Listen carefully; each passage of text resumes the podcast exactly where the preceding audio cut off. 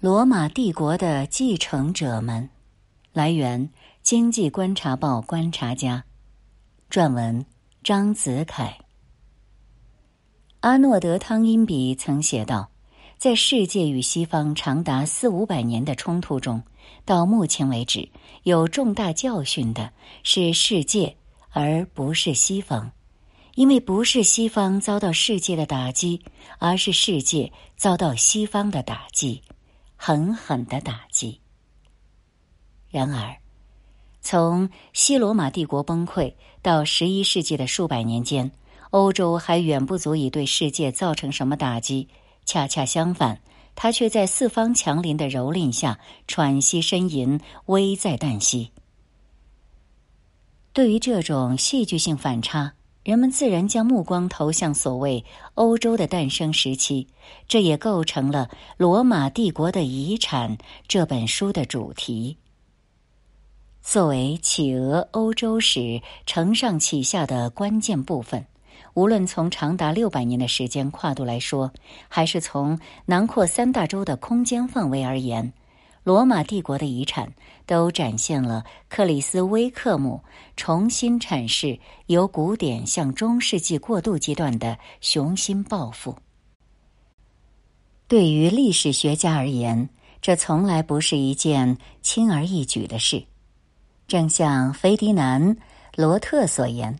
罗马帝国覆灭的原因可能是世界历史中最重要也最令人感兴趣的一个问题。是呈现在历史学家和社会学家面前最令人震颤的景象之一。对于罗马帝国的覆灭，人们的看法往往陷入两种极端：出于对中世纪的偏见，古典文明的衰亡便充满道德批判色彩；而近代西方的兴起，又使许多人过高的估计了中世纪欧洲的发展。纷繁复杂的学术观点，便如同摇荡的钟摆，在两个极端之间循环往复。克里斯威克姆当然不满足于这种状况，他在卷首就开门见山的反驳了两种宏大叙事对理解中世纪早期的误导，即民族主义和现代性。而这两种恰恰是当今许多史学类著作的共性。十九世纪初以来的民族主义思潮，使中世纪早期欧洲的真实图景被民族起源和身份认同的叙事所裹挟，这导致人们从横向上误以为欧洲的认同是由来已久的。从很大程度上而言，今天的欧洲地图。对于理解中世纪早期的地缘政治，不仅少有注意，甚至会产生误解。与此相对，现代性的叙事从纵向上割裂了中世纪最初数百年与罗马世界的延续性。对于古典时代和文艺复兴而言，中世纪的存在似乎只是为了衬托前两者的光辉，至于它自身，似乎不过是人类历史上的某种异类。当然，从二十世纪后期开始，长期的偏见在西方学界已得到了显著纠正。肇始于彼得·布朗的古代晚期传统，使人们相信古典文明在帝国晚期经历了深远的蜕变，中世纪早期也远没有那么不堪。正是出于上述种种关怀，《罗马帝国的遗产》这本书。不仅以其宏大的时空架构成为各卷中体量最大的一部，同时，他精湛的分析无疑为我们观察中世纪欧洲提供了极富启发性的视角。毕竟，在中国学界，扭转对中世纪的偏见依旧任重而道远。中世纪早期的欧洲，由于总是和黑暗时代或封建主义等描述相联系。长久以来显得声名不佳，这种现象并不难于理解。我们必须给历史分期吗？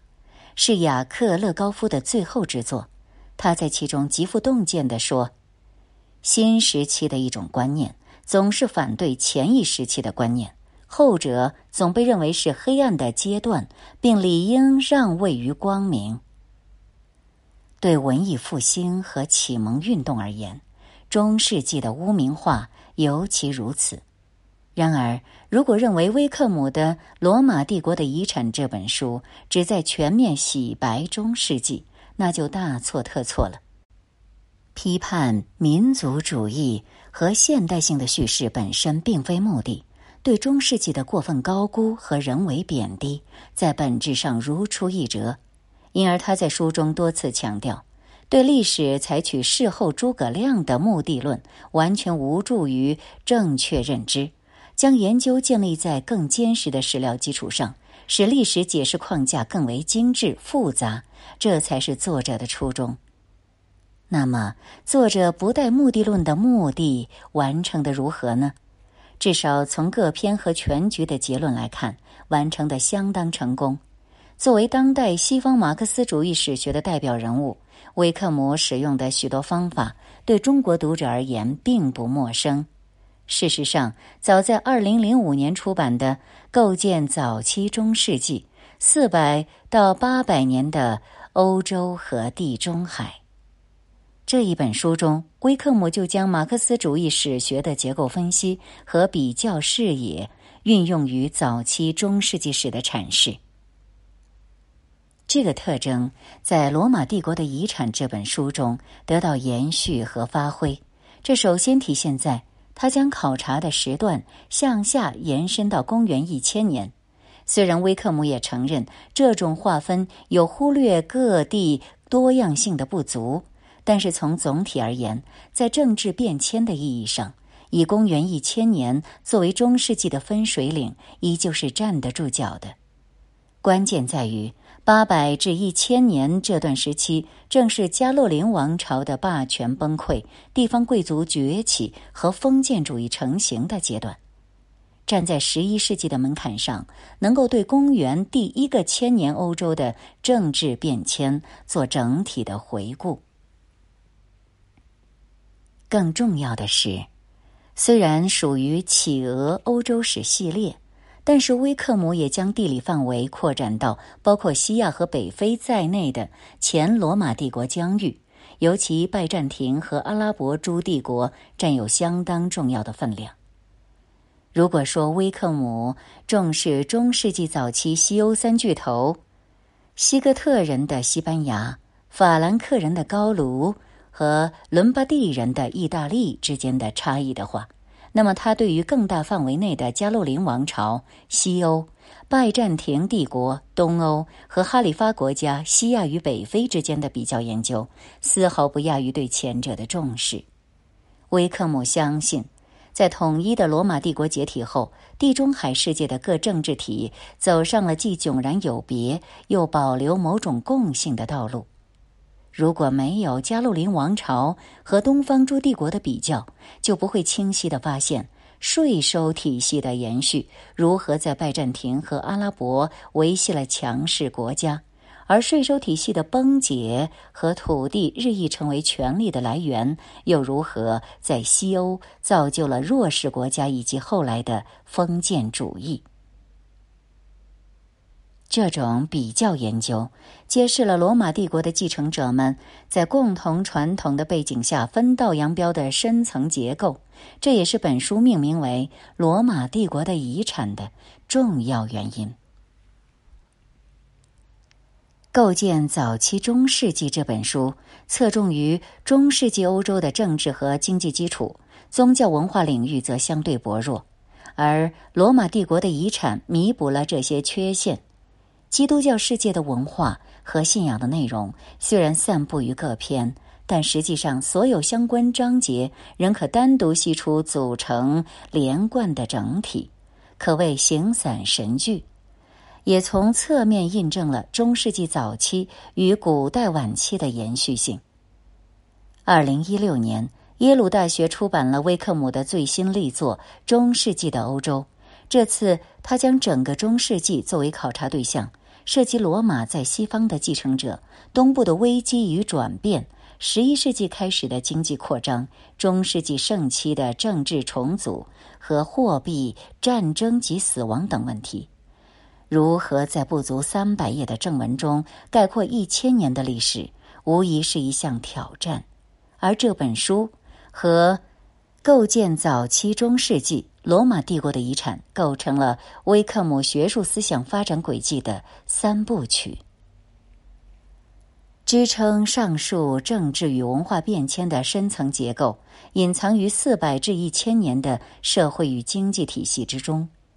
多样性历来是欧洲的重要特质，它不以罗马帝国的强弱盛衰为转移，它是中世纪各个阶段发展趋势的基础。近代以来，欧洲的迅速崛起也同样受益于这种多样性。实际上，它也是欧洲历史丰富而迷人的核心要素之一。为了更接近中世纪早期的真实情况，必须小心翼翼的处理这些多样性。正如书中强调的那样，作者所做的工作大多是对比，而不是归纳，目的就在于尊重这些差异性，并指出其意义。对于中世纪早期这样剧烈变动的时期来说，多样性的意义首先在于，任何趋势都不能简单的一概而论的定性为进步或者倒退。但由于史料的匮乏，定量分析又很难实现，这种情况下，多样性的作用便凸显了。它至少可以不断修正我们对某些趋势的把握。罗马帝国的分裂。尤其是西罗马帝国的灭亡，使原先统一的地中海经济体变得支离破碎。五世纪以后的两百多年间，西地中海的贸易路线无疑是衰落了。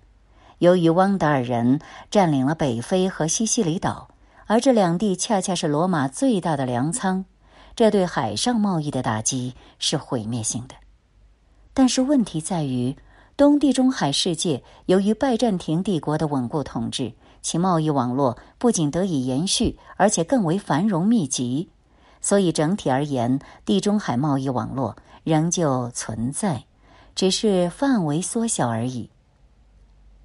七世纪前期，拜占庭的衰退和随后阿拉伯人的扩张，再次导致地中海上的贸易跌至谷底。但是又很快在八世纪中叶再次复兴，虽然规模和繁荣程度不可与帝国时代同日而语，但是我们也应看到，此时的地中海贸易在性质上已发生了悄然变化。随着统一的罗马帝国不复存在，由官方主导的贸易网络逐渐被各地区间自发交换的贸易路线取代。简而言之。八世纪的地中海贸易虽然比不上四世纪以前那样声势浩大，但却变得更为市场化，也更具有商业活力。当我们将目光转向欧洲的内陆地区，差异性同样使我们对农业社会的图景做出某些修正。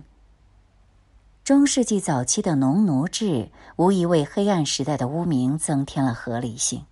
无论这种机制在当时社会中是出于多么不得已的安排，它在今天的现代价值观念中都是不可饶恕的。但是问题在于，过去我们认为是欧洲普遍现象的农奴制度，可能并不是那么典型，甚至可以说只是极少数地区的常态。维克姆通过对帕莱索、古尔斯多夫和吕菲阿克。这三个农民社会的比较研究，揭示了领主与农民群体以及农村社会内部的不同关系，不同地区的不同类型的农业社会，使得西欧很少有某个地方能够削足适履的符合人们对农奴制的想象。当然，这并不是说农奴制在中世纪的欧洲无足轻重。只是对农奴制全盛时期的认知存在错位。正像威克姆总结的那样，公元五百至八百年间，西欧贵族的权势可能是相对最弱的；与之相对的是，地方社会的自治程度相对最强。其原因可能要追溯于前面提到过的弱势国家，统治者财富的来源由税收转向土地。的确削弱了国家政权整体的控制力，但是当时的经济结构乃至人与自然的关系，也同样深刻的影响了领主与地方社会之间的关系。对于这个时期的领主而言，他们的财富既不能与罗马帝国时期的前辈相比，而他们对乡村社会，实际上就是对人的控制力，又远不如他们的后代们。这样反而形成了农民的黄金时期。究竟是做丧失自由，但至少能获得基本生存条件的农奴呢，还是做不得不为生计和收成而操劳且有破产风险的自由农？这个问题至少在十世纪以前还是有选择权的。伴随着十一世纪的经济扩展和人口增值，农民在这类问题上的选择权逐渐丧失。以至于后来，这已不再是个问题，农奴制的全盛期便到来了。现在回过头重新审视中世纪早期欧洲的趋势，尤其考虑到上述多样性，就很难再给这个时期武断的贴上黑暗时代的标签了。必须承认，这数百年中存在着种种衰退和崩溃，但远不是从前所想的那样不堪。一系列新的社会因素在萌发，虽然时常被内部混乱和外部入侵打断，但是终究步履蹒跚的走出晦暗。中世纪早期的欧洲有其自身的闪光点，从这个角度而言，它是被点亮的，而非照亮的。只不过点亮之后，仍有许多部位处于阴暗之中。迈克尔·麦考密克。很好的总结过这种转变。早期中世纪已经不再是罗马帝国崩溃后的黑夜，它更像是一个漫长的清晨，为后来的发展积蓄着基础与活力。